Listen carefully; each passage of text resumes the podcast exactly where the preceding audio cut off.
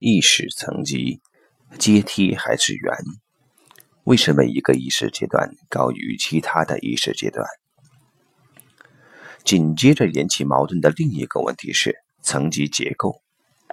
作为现代的开明的追求平等的人们，我们不喜欢层级结构。层级结构的思想是群体意识的典型产物。万能的上帝，他的仆人和众信徒。绝对权威的国王或侯爵，他的城堡，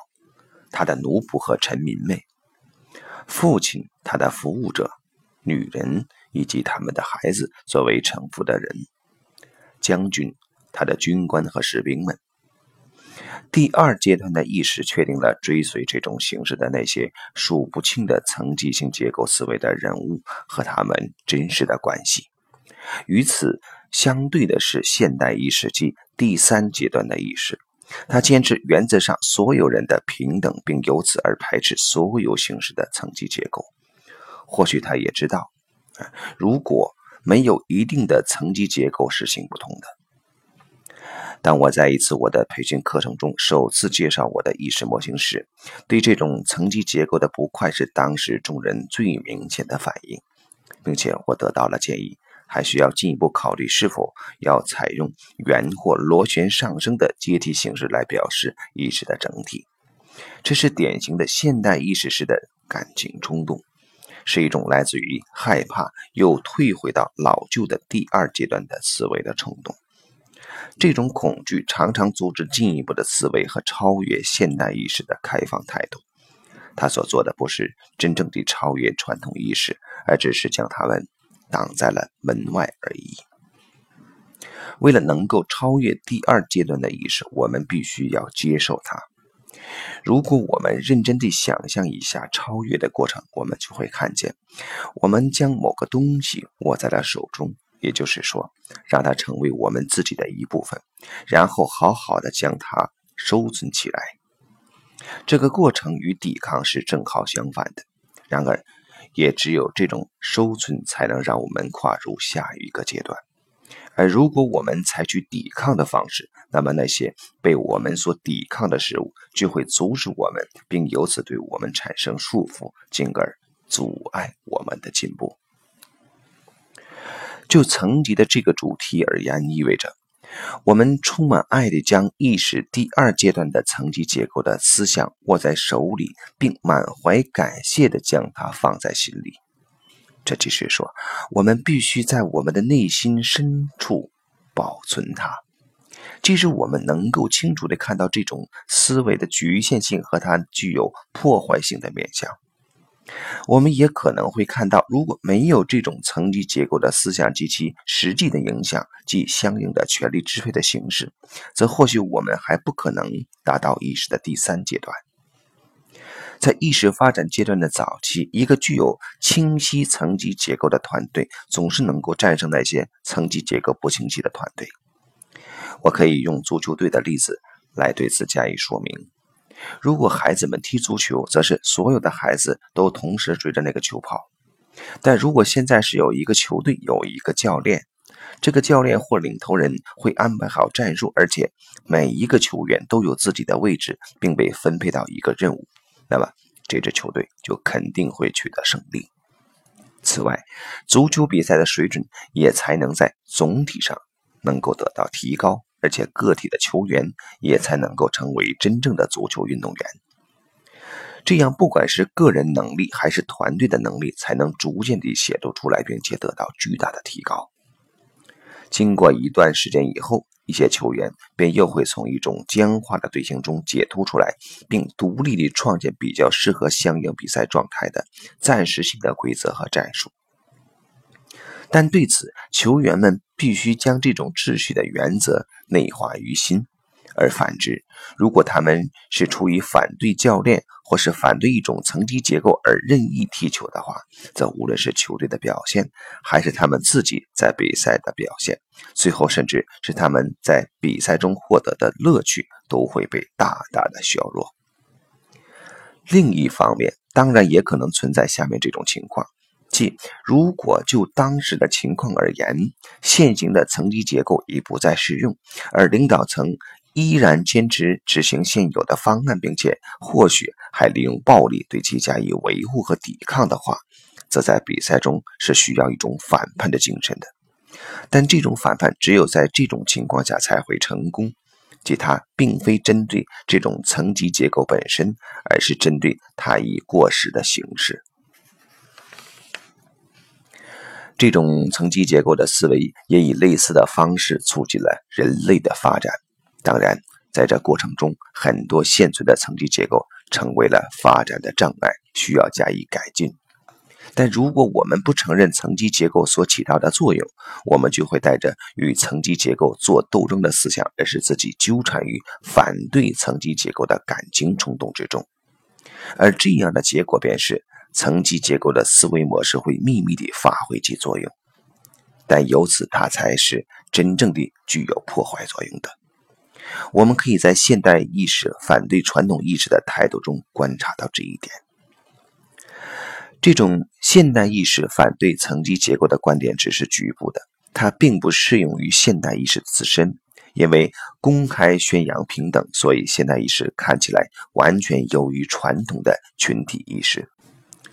譬如，全部的人权讨论都产生于他们的倡导者感觉自己优于其他的人们，认为他们的意识更为先进、更具道德感或处于更高的地位。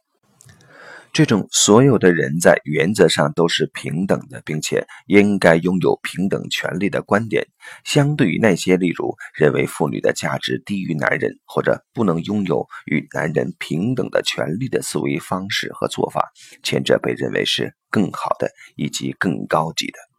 这就是说，现代意识觉得自己与以前更早的意识阶段是不一样的，而是。自己已经达到了一个更高级的意识阶段。这种对于平等性和同等价值的基本要求，并不适用于这些意识阶段本身。至少在自己所处的这个意识阶段与前面的意识阶段之间的关系之中，并不适用。在第三阶段的视角看来，那些之前的意识阶段曾经是，或者仍然是。比如，在世界上那些仍处于之前的意识阶段的较不发达的地区那样，比自己所处的意识阶段低级得多。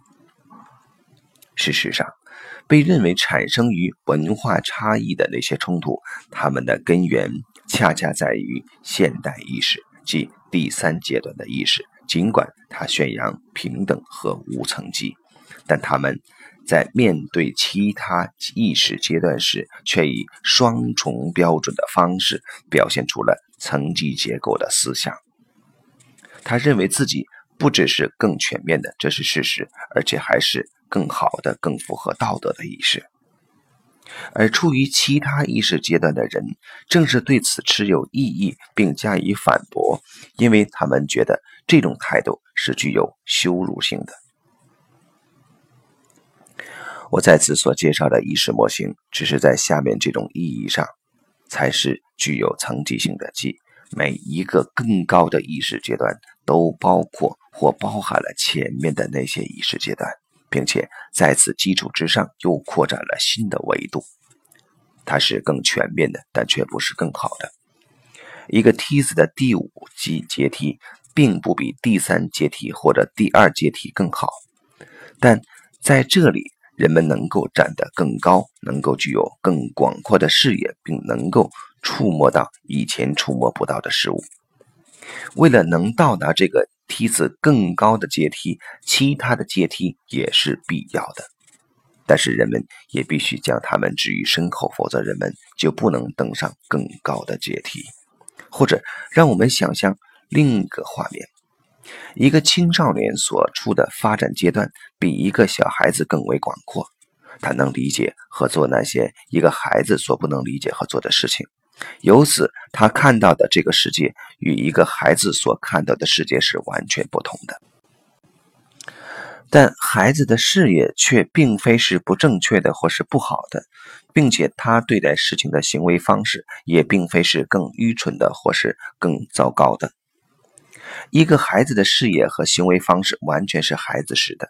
而且这对于一个孩子而言是完全适当的。如果一个孩子表现得像一个少年，或者甚至像一个成人，这反倒是不恰当的。在这种情况下，他将缺失一部分童年，而这很可能成为他以后的人生发展中表现病态的原因。当然，如果一个成年人表现得像一个孩子，也是不适当的。这即是说，每一个阶段都有自己的逻辑，这种逻辑对于这个阶段来说是适宜的。不可以将这个阶段相对于其他的阶段而言，作为更好的或更差的阶段来看待和评判。但这并不意味着所有的阶段都是一样的，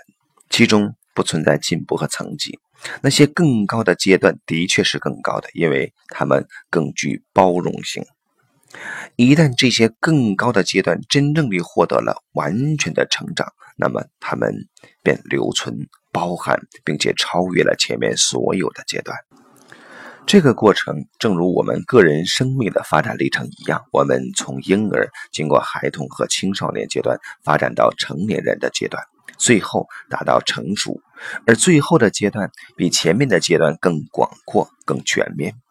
这个例子还显示了一些东西。尽管人们可以从一个更高的阶段理解以下的各个阶段，但却不能从下面的阶段理解在其之上的各个阶段。一个成年人知道或可能会知道一个孩子是如何感觉和思考的，尽管这很困难，但却是可能的。不然也不可能有那么多的成年人写出众多的非常棒的儿童丛书。他们能够做到这些，是因为他们也曾经历了孩童的世界，并将其留存在了记忆之中。如果有人完全不能够理解孩子，那么这便是一个提示，即他没有真正经历过他的童年，并将其保存在记忆中，而是将他的童年割裂了，并且由此他的思维和感觉都不能够再接触到他的童年。尽管一个孩子不能像一个成年人那样去感觉，但不管怎样，他能够模仿成年人的行为方式，并想象自己进入了成年人的世界之中。他将这个世界放在他的面前，而这个世界是完全超出他自己的经验之外的。同样的，我们也可以说，从第二阶段的角度出发，不能够理解第三阶段或第四阶段的意识，同时。从第三阶段的角度出发，我们也不能够理解处于第六阶段或第七阶段的一个完全觉醒的人或开悟的人。我们能够想象得到，或者感觉得到，亦或感知得到，那是完全不同的一番景象。他的意识的运作方式与我们是完全不一样的。虽然我们也能模仿和想象很多事情，但只有我们自己。达到了这个阶段以后，才能够真正的理解那个阶段的意识。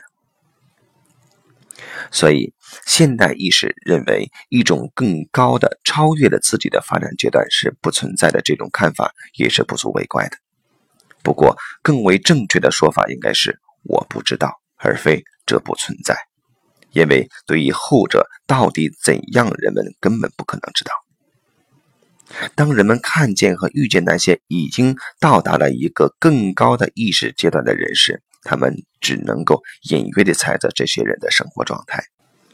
这样的人越多，人们离他越近，人们认为这种更高的阶段真实的存在的可能性就会越大，并且也会为其而将内心打开，从而获得成长并超越自己当前所处的意识阶段。不过，只有当人们到达了那里以后，才能够真正的理解那些意识的更高阶段。这也具有卓越的现实意义。一个来自安纳托利亚的农民来到德国，看到德国的男人们以一种完全不同的方式对待他们的妻子，并且德国的女人们的态度及表现方式也完全不同，而且他们对待丈夫的方式也完全不同。但这个安纳托利亚的农民对此却不能够理解。他不能理解，并不是因为他笨或没有文化，或者因为他是一个穆斯林或大男人，而是因为他生活在另一个意识阶段当中。这就是他的意识而言，以同样的方式不能够理解或触及的，就像某个人站在一个梯子的第二阶梯上，想要摘苹果，但他却够不到。而他站在第三阶梯上，却伸手便能够摘到这个苹果。或者又像一个六岁的孩子生活在与一个十六岁的少年完全不同的世界之中，并且他也不能够真正的理解这个十六岁的少年所饱受的相思之苦。如果一个人能理解这其中的关联，那么他也必须要忍受这种差异。在全球化或世界移民的进程中，各种文化之间走得越近，这种对于忍受相互间文化差异的要求也就显得越迫切。在此过程中，已经到达了更高意识阶段的人，必须要作为先行者走在前面，因为他能够看见并且能够理解一些为其他的人所不能看见和理解的东西。所以。人们可以期待一个德国的政治家或新闻记者能够理解安纳托利亚农民及其妻子，并把他们的行为看成是有着内在的一致性且适当的，并对此加以尊重。当然，这不意味着人们必须对此持肯定态度，同时人们也不能对另一方抱有同样的期待。针对发生在土耳其和阿拉伯家庭中对儿童和妇女的暴力事件。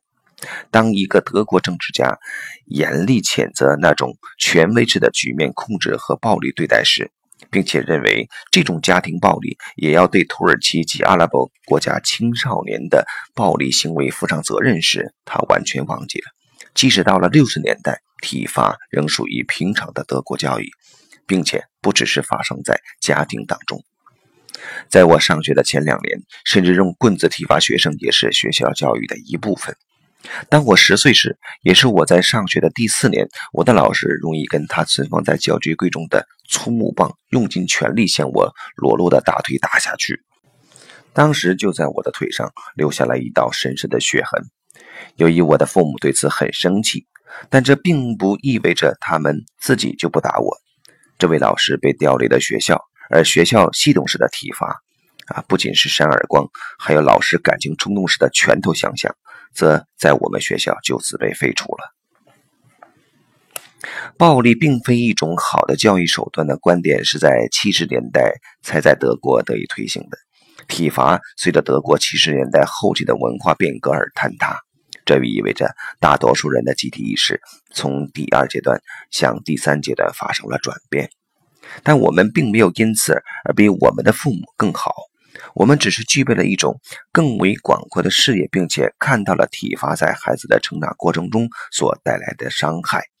而体罚在早前的时期则被视为一种有用的教育手段。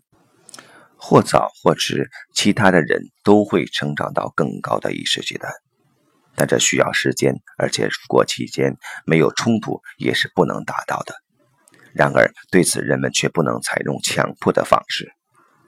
还有这种自以为的更为进步的傲慢，也是完全不妥当的。譬如用“可怜的女人们”之类的话语，表现出对这些人们和这种文化的同情，而这正符合了一种青少年式的傲慢。他们嘲笑一个孩子，或者为孩子有着不同于他们自己的感受和行为而感到遗憾。从这一切看来。这些意识阶段实际上是一个个的层级，是一种从简单到复杂、从狭窄到宽阔、从低等到高等的成长，但它却与一种更好的意识无关，而是意味着这些意识包含了比以往更多的内涵。随着进入每一个新的阶段，我们的意识都包含的更多，而由此以前旧的意识。显示出其局限性，在这种更多意识光芒的照射下，那些我们以前认为绝对正确的事情，如今看来只有部分正确而已。但是，我们必须在内心承认它们，并且要好好的保存它们，否则我们的意识不会比以前更广阔丰富，甚至还更为狭隘。如果我们轻视处在下面的各个阶段的话，甚至可能会导致我们脚下所踩的整个梯子都坍塌下来。不过，圆的思想也并非完全不正确，因为当意识最后终于到达了这个梯子的最高点，并完全与自己合一时，它就会离开梯子，而重新又回到当初开始的地方。但这个地方不再是起点，而是一种无始亦无终的存在。当我这本书的写作工作接近尾声时，我突然间有一种灵感，将每一个意识阶段用纸片来代替，并将它们铺在地板上。然后我站在每张纸的位置上去感受每一个阶段的意识状态。刚开始，我想将纸片排成一行。但当我使自己进入到各个意识阶段的感受状态，并根据自己的感受将纸片放在地上时，令我自己惊异的是，当时我随之而来的感觉是我将纸片以顺时针的方向排成了一个圆，各张纸片之间的距离是一样的，只是第七阶段分别与第六阶段。和第一阶段的距离比其他阶段相互之间的距离要大一些。当我走进这个圆时，从第一阶段开始，我必须一个阶段接着一个阶段地往前走。这整个意识阶段的结构既是一个梯子，也是一个圆。在这过程中，我试着去感觉，是否在每个阶段我都能够。得到一个与此阶段意涵相应的句子，我并未经过思考，而只是简单地将脑海里冒出的第一个句子说出来，于是便得到了下面这些与各个意识阶段相对应的句子：阶段一，我是地板；阶段二，我是脊梁；阶段三，我是我所是的样子；阶段四。我是连接，阶段五；我是知识，